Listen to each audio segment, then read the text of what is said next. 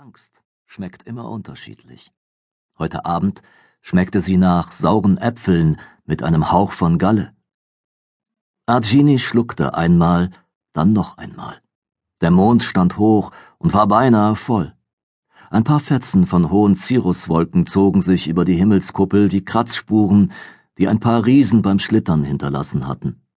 Argini hielt ganz still, damit ja kein Knacken oder Rascheln in die mondbeschienene Nacht drang. Sie war froh über das Mondlicht.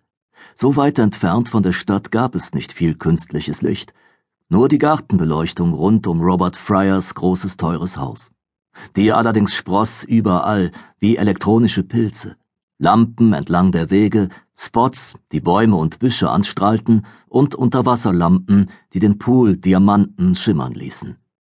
Überall außer beim Gästehaus. Ungefähr 15 Meter hinter dem glitzernden Pool stand eine Holzhütte, so groß wie eine Doppelgarage.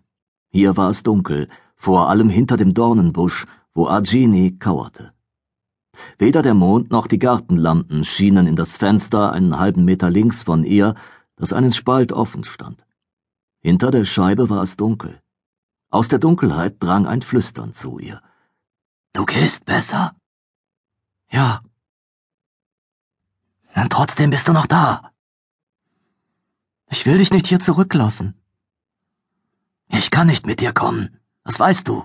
Geh, sie bringen bald die Tränen. Argini sagte nichts. Es gab nichts zu sagen. Daya brauchte die Tränen, aber Argini hasste sie und alles, für das sie standen. Psst, ich hätte dich nicht rufen sollen. Du bist nicht.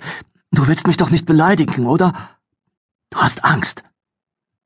Kannst du da drinnen hören, wie meine Knie aneinander schlagen? Ach, das ist dieses Geräusch. Daya prustete leise. Mach dir keine Sorgen, Füchschen. Mir wird nichts geschehen. Ich bin nicht glücklich, aber mir geht es gut. Er wagt es nicht mehr, etwas zuleide zu tun. Er wagt es nicht, dich zu töten, stellte Argini richtig. Das hast du mir selber gesagt weil deine Familie es herausfinden würde. Es ist auch deine Familie. Jida-Verwandte gehören auch zur Familie. Eine Familie, die sie nie gesehen hatte und auch nie sehen würde. Ich will damit sagen, wenn du dich nicht zum vereinbarten Zeitpunkt meldest, werden sie Alarm schlagen. Und dann wird Fryer beweisen müssen, dass du lebst und wohlbehalten bist. Sonst werden sie Beschwerde einlegen. Das ist da, wo du herkommst, eine große Sache. Deswegen wird er es lieber vermeiden, dich zu töten. Außerdem braucht er mich für die Umsetzung seiner Pläne. Wenn ich tot bin, bin ich ihm nicht mehr nützlich. Zwischen Wohlbehalten und Tod kann eine Welt des Schmerzes liegen. Ein einzelnes Zungenschnalzen. Dann geh, bevor du müde wirst und Fehler machst und mit diesem Glasfläschchen in der Tasche erwischt wirst. Dafür wird er mich streng bestrafen. Eine gute Idee.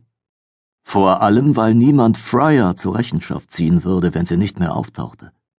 Argini hatte den schlimmen Verdacht, dass Fryer sie nur zu gern für immer verschwinden lassen würde, wenn er sie hier entdeckte. Du hast das Prepaid-Handy, das ich dir gebracht habe. Erinnerst du dich noch, wie man es benutzt? Handys sind ein wenig anders als, äh, ich weiß, wie man es benutzt. Aber ich werde es nicht tun. Glaub nicht gleich, dass etwas nicht stimmt, wenn ich dich nicht anrufe. Ich will dich nicht in Gefahr bringen. Große Schwestern hörten vermutlich nie auf, sich um ihre kleinen Schwestern zu sorgen, dachte Argini. Wenigstens hatte Daya angerufen, als sie sie wirklich brauchte. Ich komme wieder. Hab dich lieb, Daya. Komm nur, wenn ich anrufe. Hab dich lieb, Argini Hanny. Als sie den Kosenamen hörte, musste Argini lächeln. Es war zwar ein recht wackeliges Lächeln, aber nun ja, das sah ja keiner. Sie drehte sich herum, um vorsichtig unter dem Busch hervorzukriechen und Au! Was ist?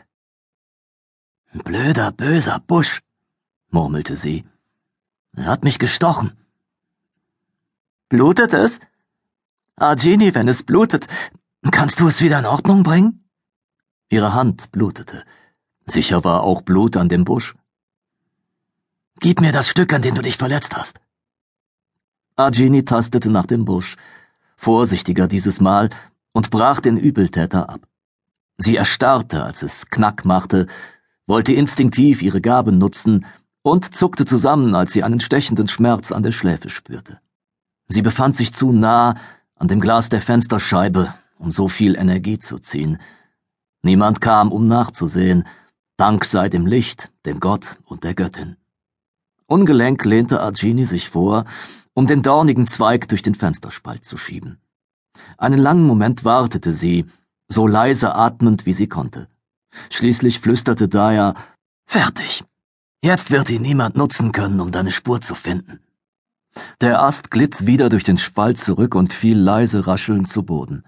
Daya, geh! Und achte darauf, dass du kein Blut hinterlässt. Agini schaffte es hinter dem Busch hervor, ohne sich noch einmal zu stechen, dann hielt sie inne, immer noch in der Hocke, um das Blut von ihrer Hand zu saugen. Verfluchtes, dorniges Dingsbums. Kein Wunder, dass Fryer glaubte, niemand könnte sich seinem Gästehaus nähern. Er hatte es mit Kampfpflanzen geschützt. Und natürlich waren da noch die Wachen und die Schutzbanne.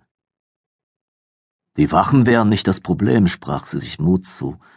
Sie war nicht erschöpft, auf jeden Fall nicht so erschöpft, dass sie sie bemerken würden.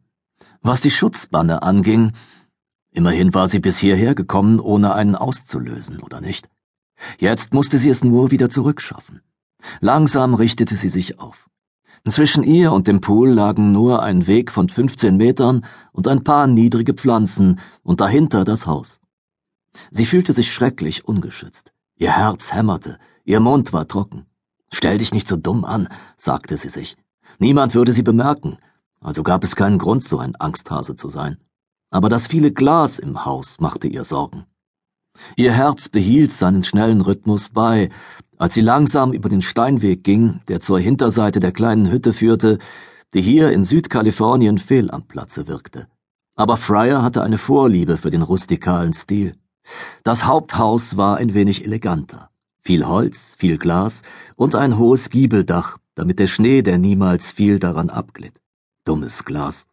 Sie nahm es wahr wie ein leises Vibrieren, eine dumpfe, aber irritierende atmosphärische Störung. Glas störte ihre Gabe. Doch noch war es zu weit weg, um ein echtes Problem darzustellen, versicherte sie sich. Auch wenn es nicht recht in die Umgebung passte, Fryers Haus war schön. Sie wünschte, es wäre nicht so. Ihr war schon klar, dass das Böse nicht als buckliger Glöckner von Notre Dame daherkam, doch irgendwie erschien es ihr falsch, dass jemand wie Robert Fryer Schönheit erkannte und sie zu schätzen wusste. Auch die Landschaft drumherum war schön, auf eine raue und wilde Art. Sie war hindurchgefahren, als es noch hell war, nicht ganz bis zum Haus, das ein gutes Stück vom Highway entfernt an einer Privatstraße lag, aber nah genug, um die besondere Schönheit dieser struppigen Berge zu bewundern. Oder befand sie sich immer noch im Vorgebirge? Wo endete das eine und wo begann das andere? Ist doch egal, sagte sie sich streng. Sie wusste, sie neigte dazu, sich in Grübeleien über interessante Details zu